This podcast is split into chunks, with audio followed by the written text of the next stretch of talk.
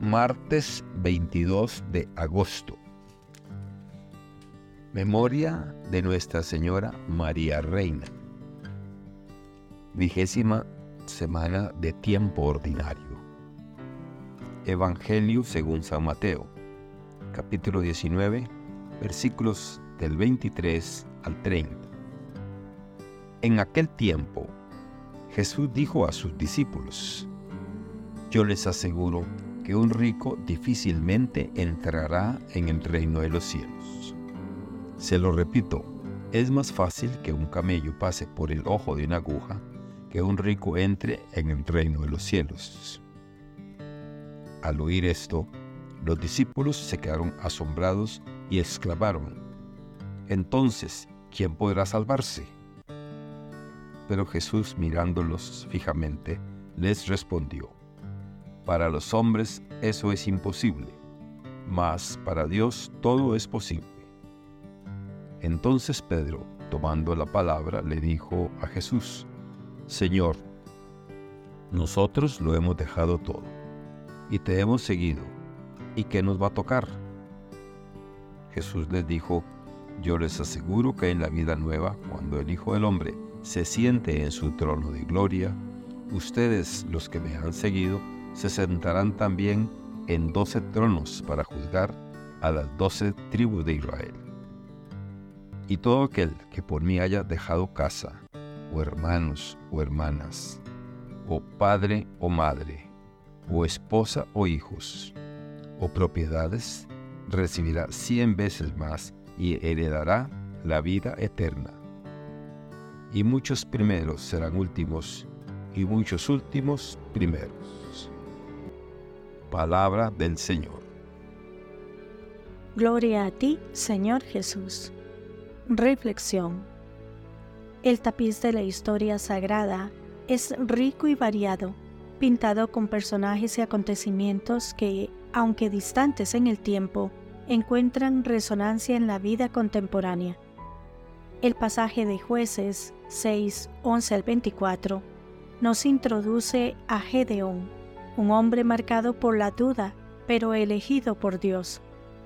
A pesar de sus temores y su percepción de sí mismo como el más insignificante de su clan, es llamado a liberar a Israel.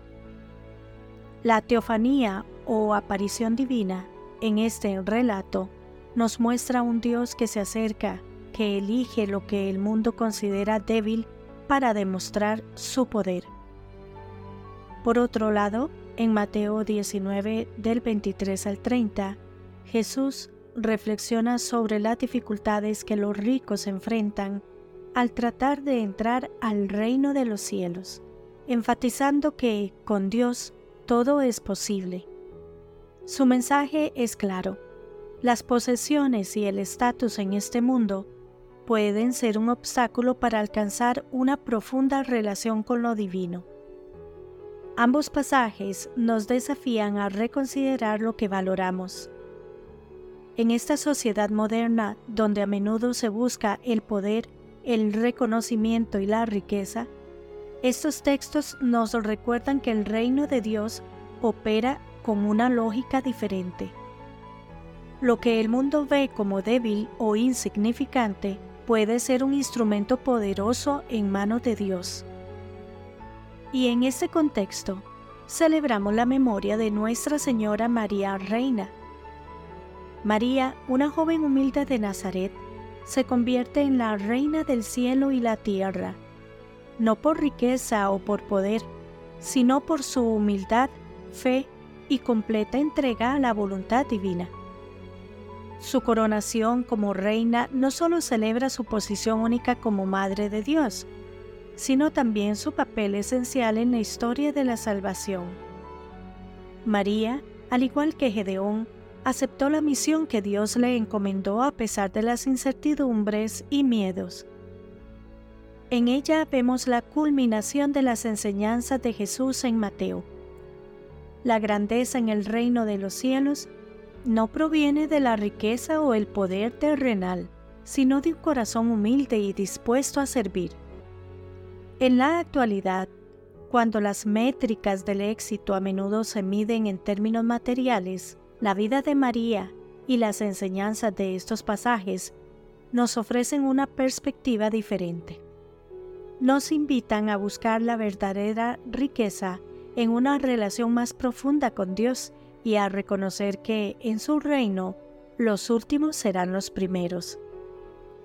Así, al reflexionar sobre estos textos bíblicos y la memoria de María Reina, somos llamados a una renovada comprensión de lo que realmente importa.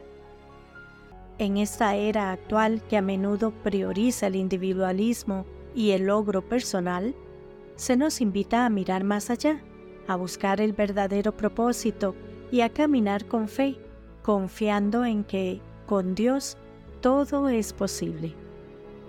Que Dios les bendiga y les proteja.